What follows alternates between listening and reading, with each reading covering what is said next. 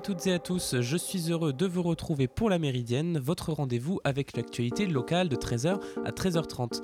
Nous sommes le mercredi 30 septembre et aujourd'hui j'ai le plaisir d'accueillir Alain Le Jolivet, président de l'association À vue de truffe, et Dakota Gauthier, assistant administratif et communication de cette même association École de chiens guides créée en 2007. Hier, j'ai également visité le bus Mission Énergie qui s'est arrêté à Caen.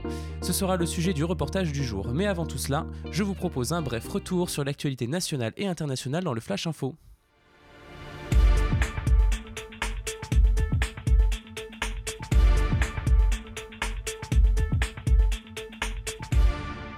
Donc l'ONU s'est rassemblée hier en urgence pour évoquer les tensions dans le Haut-Karabakh entre l'Arménie et l'Azerbaïdjan, des combats qui avaient fait euh, plus d'une centaine de morts en trois jours. À l'issue de la discussion, l'ONU a réclamé l'arrêt immédiat des combats. Ces tensions sont également l'illustration d'une autre tension entre les deux grandes puissances de la région et que l'ONU cherche à dissiper. En effet, la Turquie a promis hier qu'elle serait aux côtés de l'Azerbaïdjan par tous les moyens, agitant la menace d'une intervention militaire directe, tandis que la Russie, elle, alliée à l'Arménie, a quant à elle appelé pardon, Ankara à œuvrer au rétablissement de la paix. Aux États-Unis, le premier débat de l'élection présidentielle a eu lieu hier entre Donald Trump et Joe Biden. Les deux hommes ont donné un débat violent, si l'on peut encore appeler cela un débat. Clown, ferme-la, menteur, les candidats ont multiplié les insultes et les attaques personnelles au détriment d'un débat d'idées et d'une présentation de leur programme. Nous ferons un point sur ce débat juste après le Flash Info. Toujours aux États-Unis, Disney supprime 28 000 postes après que la Californie ait écarté toute possibilité de réouverture du parc d'attractions de la souris aux grandes oreilles. Les suppressions de postes touchent avant tout les employés du parc californien, réduits à la fermeture à cause de la crise sanitaire, mais aussi des employés des secteurs des croisières, de l'événementiel et des produits dérivés. Le parc californien est le seul des parcs Disney à ne pas avoir rouvert ses portes dans le monde. Retour en France où l'auteur présumé de l'attaque au hachoir vendredi dernier à Paris a été mis en examen après 4 jours de garde à vue pour tentative d'assassinat en relation avec une entreprise terroriste et association de malfaiteurs. Le ressortissant pakistanais a reconnu qu'il visait Charlie Hebdo, dont les locaux étaient autrefois situés sur les lieux de l'agression perpétrée vendredi. Le Secours populaire maintenant tire la sonnette d'alarme. L'association a enregistré une explosion de demandes d'aide alimentaire pendant le confinement. En effet, pendant ces deux mois, 1 270 000 personnes ont sollicité de l'aide auprès de l'association et près d'un requérant sur deux étaient des nouveaux venus. Selon l'étude menée par le Secours populaire, un Français sur trois a subi une perte de revenus pendant cette période de confinement. Une situation inédite depuis la Seconde Guerre mondiale selon Henriette Steinberg, secrétaire générale de l'association. D'autant plus qu'en 2020, 800 000 suppressions d'emplois devraient s'accumuler à un chômage déjà fort. Et voilà pour ce petit tour de l'actualité en bref. Euh, revenons un petit peu sur le débat entre Joe Biden et Donald Trump dans l'investiture américaine.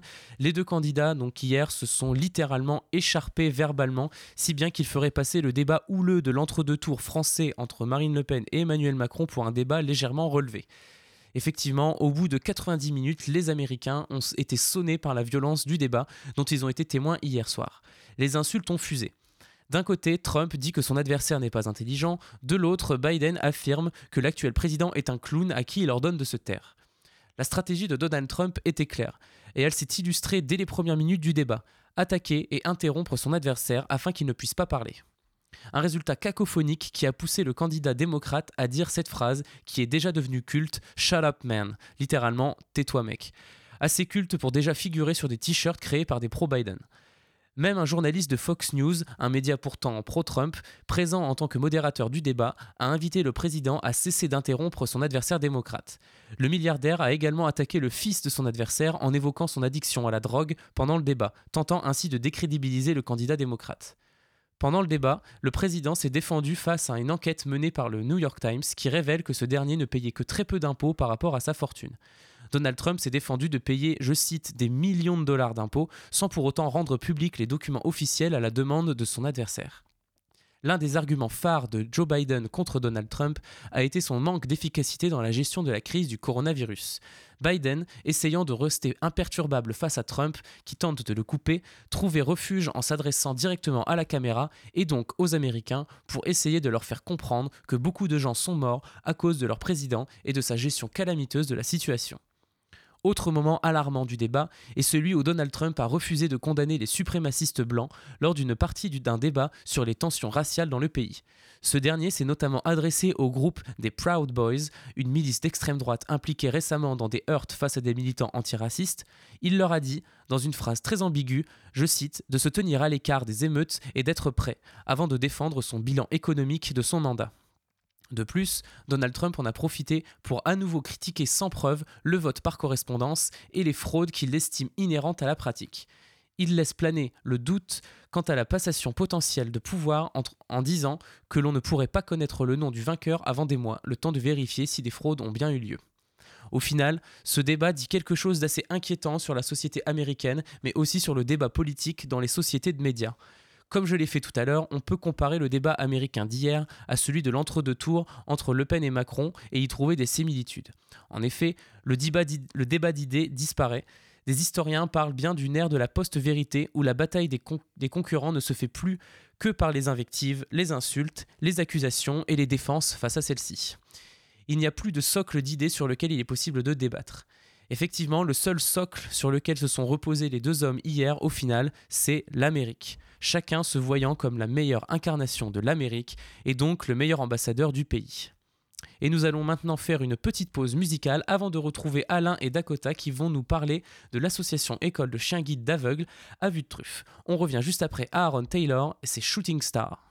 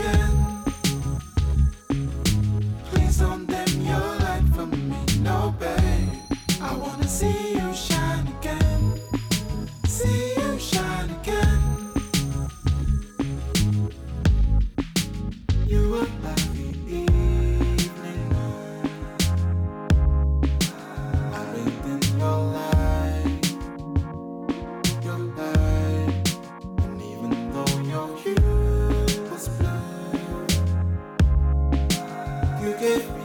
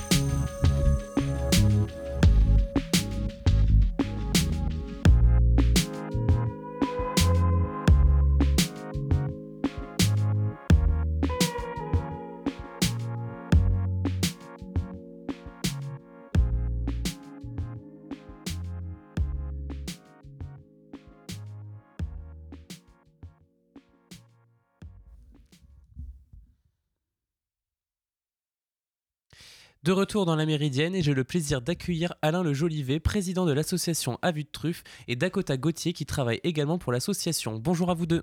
Bonjour. Donc euh, votre association École de chiens de guide, c'est la seule présente en, Normandie et c'est plutôt rare euh, en France.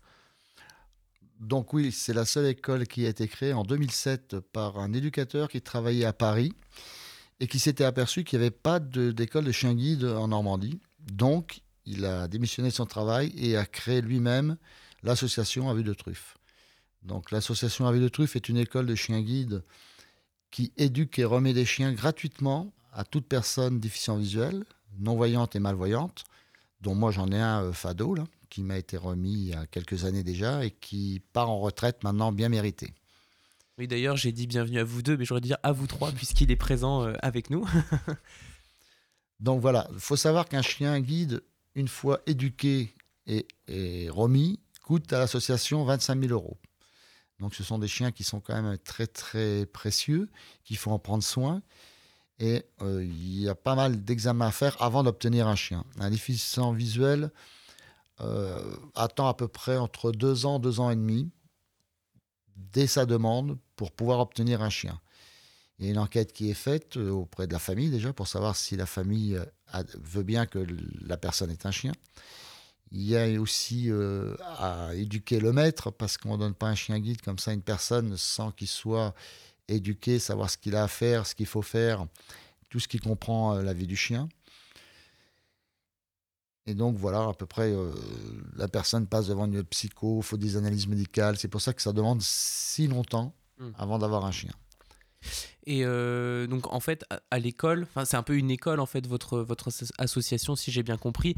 Les chiens en fait ne sont pas là H24, c'est-à-dire qu'ils viennent un peu comme un enfant vient à l'école et euh, il repart le soir euh, dans sa famille. c'est des alors c'est des familles d'accueil, c'est ça qui s'occupent du chien pendant cette période? Là, je vais passer la parole à Dakota qui va un peu expliquer le, le parcours du chien guide de sa de son sevrage à la remise.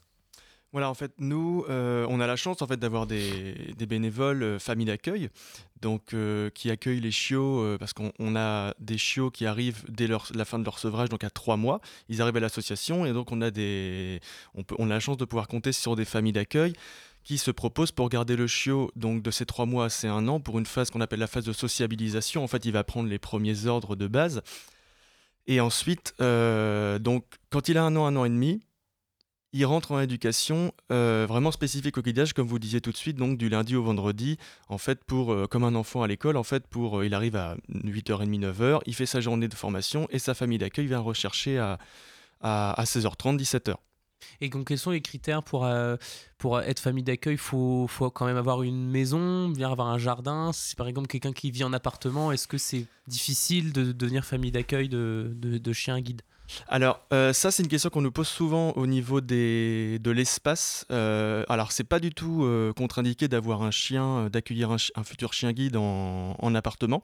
La seule condition qu'on va demander à la famille, en fait, c'est d'avoir du temps à consacrer au chien, de pouvoir vraiment être disponible pour toute sa prééducation et pouvoir l'accompagner, d'être disponible aussi pour les réunions de suivi avec les, familles d'accueil et avec les éducateurs, parce que c'est aussi des, réunions qui permettent de suivre l'évolution du chiot, de voir s'il n'y a pas de soucis et de voir si tout se passe bien. Si jamais il y a des petits soucis, de, régler les choses.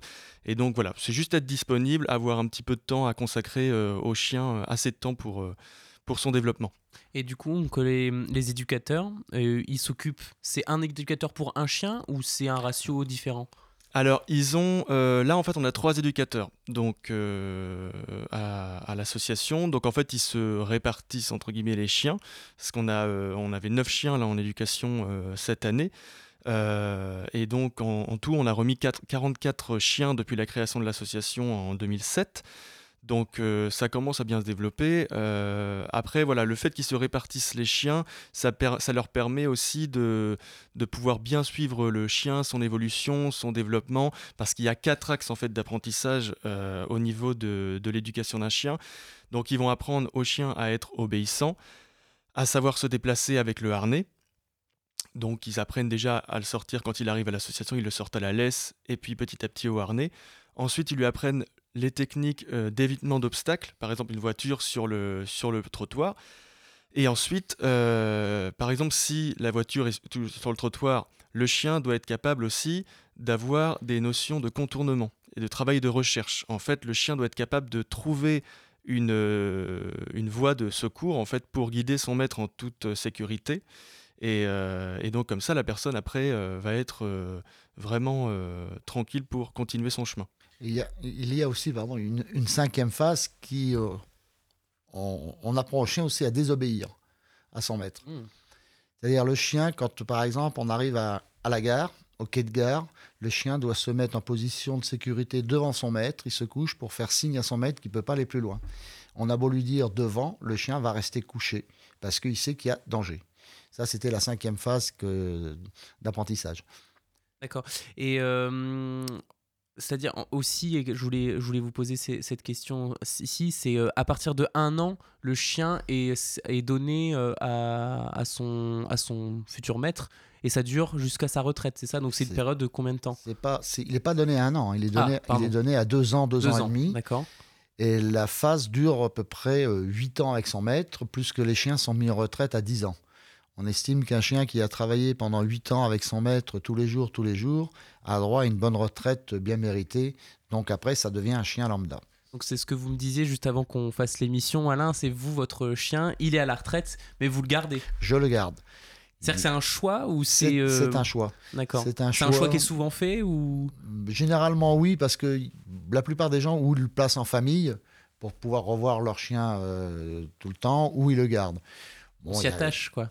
Voilà, on s'y attache. Mais il y a, ça peut arriver que si une personne veut tout de suite un deuxième chien derrière et qu'elle veut qu'elle n'a pas de, de famille pour reprendre le chien, à ce moment-là, on trouve des familles de retraite, qu'on appelle les familles de retraite. Donc les gens prennent le chien jusqu'à la fin de leur vie chez eux, comme un chien lambda. D'accord. Puis du coup, ils- ont un chien qui est euh, vraiment bien dressé, très bien éduqué. Pas- pas euh, dressé, Non, pardon, éduqué, parce que c'est vraiment pas le, le but de dresser. euh, c'est pas du tout la même, euh, le- la, la même optique hein, derrière, j'imagine. Et j'imagine donc qu'il y, a- il y a une espèce de cérémonie de passation, parce qu'on parlait de famille d'accueil tout à l'heure, mais ça doit être un peu triste. Enfin, a- triste, c'est une belle. euh, c'est un beau projet, Ouais, mais. la remise, la remise se fait bien souvent à l'association. Donc, euh, dans le cadre d'une porte ouverte, mais bon, cette année, ça va être un peu spécial parce qu'avec le Colive. Mais autrement, on- toutes les personnes qui euh, reçoivent leur chien viennent à l'association, les familles d'accueil aussi. Et bien souvent, c'est pas la personne qui reçoit le chien qui pleure, c'est souvent les familles d'accueil pour- qui se séparent de leur chien, donc euh, du chien qu'ils ont eu pendant euh, un an ou deux ans.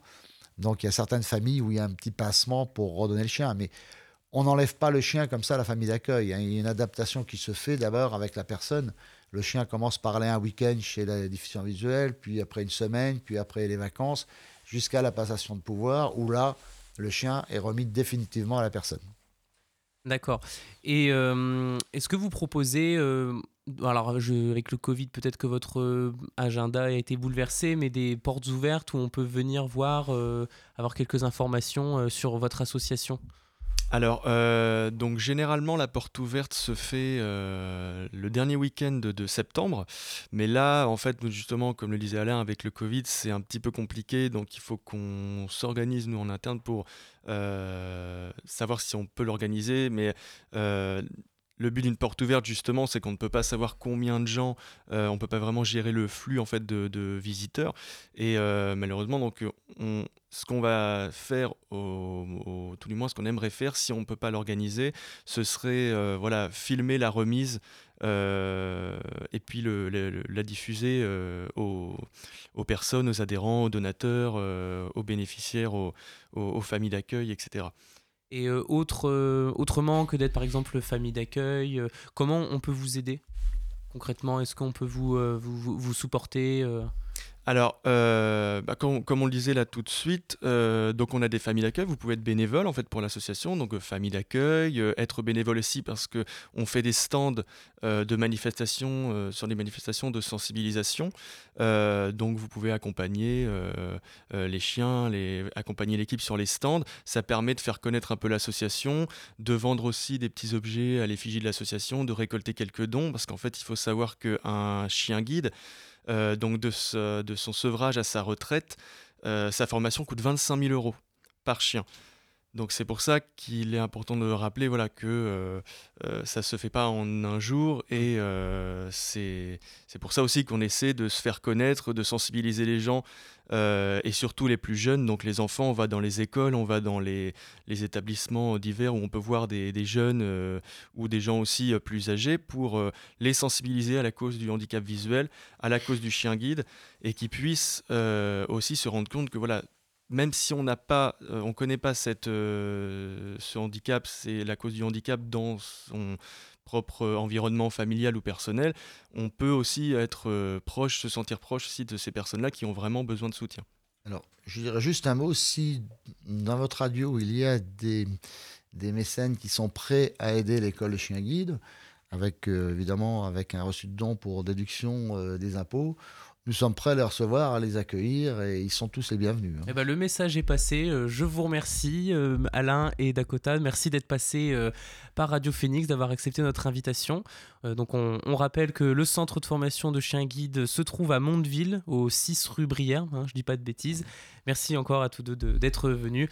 Nous allons faire une seconde pause musicale avant de nous retrouver dans la dernière partie de la Méridienne. Je vous laisse temporairement avec Ricky Reed et son titre Better.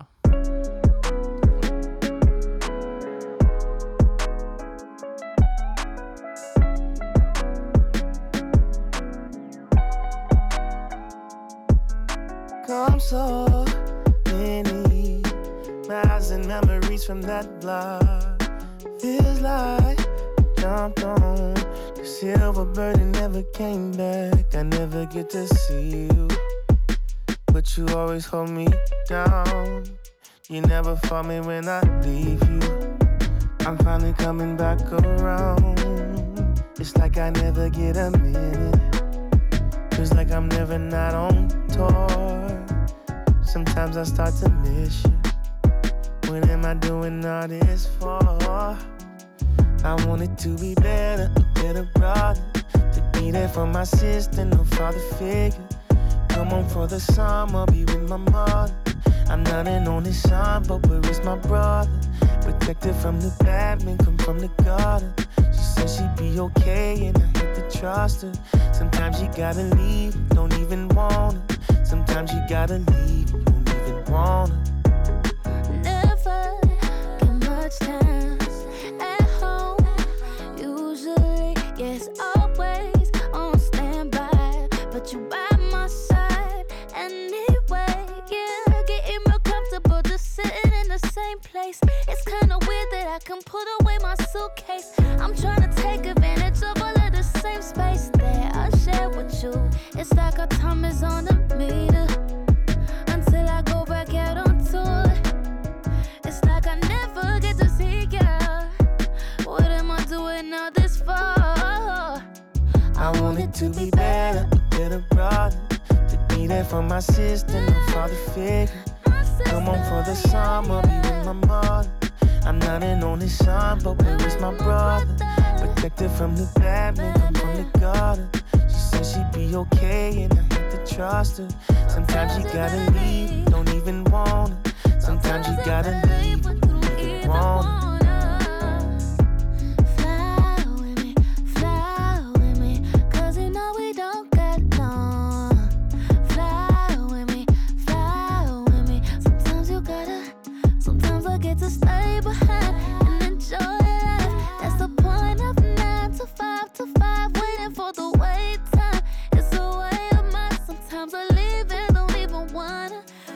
I want it to be better, a better sister.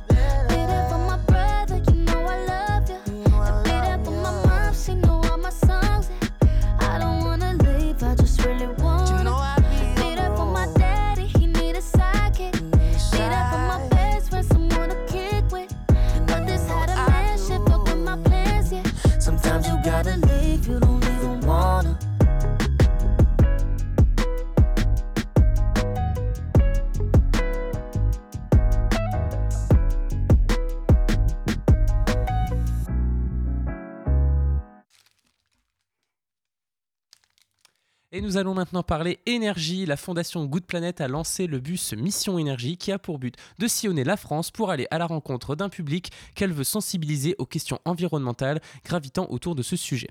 Car oui, se déplacer, se loger, s'habiller, se nourrir, tout cela consomme de l'énergie et la moindre action dans nos sociétés contemporaines est responsable de plus ou moins d'émissions de gaz à effet de serre. Je suis donc allé à la rencontre de Mathieu et Gabriel sur la place de la République à Caen hier, là où est stationné le bus Mission Énergie toute la semaine. Mathieu m'a d'abord présenté la fondation Good Planet à l'origine du projet. Alors la fondation Good Planet, elle a été créée en 2005 par le photographe et réalisateur Yann Arthus Bertrand, que tout le monde connaît. Et cette fondation a deux missions principales. La première, sa mission historique, était d'agir sur le terrain, notamment en faveur euh, des populations défavorisées, sur des projets d'accès à l'énergie, de construction d'écoles bioclimatiques. Donc aujourd'hui, on intervient euh, dans plus d'une dizaine de pays. On a près de 20 missions. Et sa deuxième mission euh, est de sensibiliser notamment tous les publics aux enjeux du développement durable. Et ça passe notamment par le domaine de Longchamp, qui, a été, qui est un espace absolument incroyable, au cœur du bois de Boulogne, un espace de près de 3 hectares, au cœur duquel on accueille euh, tous les week-ends et aussi en semaine des groupes scolaires, des grands publics. On a des programmations thématiques, des conférenciers, des expositions et on fait énormément d'ateliers notamment euh, pour sensibiliser euh, toutes les personnes aux enjeux du développement durable. Et c'est un lieu où on accueille le public notamment gratuitement. On sensibilise surtout un public francilien et l'objectif avec ce bus, c'était d'aller hors les murs et de pouvoir toucher un public plus large, se déplacer dans des plus petites métropoles et surtout bah, sensibiliser sur cette thématique qui est complexe qu'est l'énergie. Sensibiliser le public donc à travers un bus retapé pour l'occasion, mais aussi à travers des stands sur la place, à- juste à proximité du bus Mission Énergie. Alors à l'extérieur du bus, on va trouver euh, une exposition de photos. Euh, Il y a beaucoup d'informations sur comment on va produire l'énergie, comment on la consomme et euh, comment on peut un peu l'économiser euh, au quotidien avec euh, des infographies. Il y a aussi des pédaliers qui nous permettent de montrer comment on produit de l'énergie. Il y a même des maquettes qui expliquent comment fonctionne une génératrice par exemple. Un petit jeu pour voir l'empreinte carbone de chaque élément qu'on a dans son quotidien, que ça soit une tomate ou un jean ou un téléphone portable par exemple. Et tous ces petits stands sont comme autant de parties d'une exposition que l'on pourrait retrouver dans un musée qui sensibilise aux questions énergétiques. Mais ici, pardon, l'approche est définitivement ludique et pédagogique, que ce soit sur les stands à l'extérieur qu'à l'intérieur du bus dont je m'apprête à monter dedans. Gabriel me guide toujours. Donc on va avoir plein d'informations sur la consommation d'énergie euh, en France, quelles que soient les thématiques, c'est-à-dire l'alimentation, la mobilité, le secteur textile, les déchets, tout ça, ça consomme de l'énergie. Et on va voir aussi euh, au plus large la consommation dans le monde. Comment on consomme dans le monde, nous, la France, par rapport à d'autres pays? Qu'est-ce qui est, quel est un peu notre rapport euh, à cette énergie? Voilà. Les tablettes qui sont là derrière moi. Là, il y a un petit quiz. C'est exactement le même quiz qu'il y a sur notre site internet, donc vous pouvez le retrouver. En tapant Mission Énergie, vous allez trouver Mission Énergie Good Planet. Et il y a les petits quiz qui sont sur le site internet. Et derrière toi, Morilla, c'est un super jeu vidéo. euh, ça ressemble à une borne d'arc- d'arcade. Et euh, on doit. euh, c'est pour parler de mobilité. Et on doit faire donc quatre trajets de différentes distances, de 2 à 2000 km.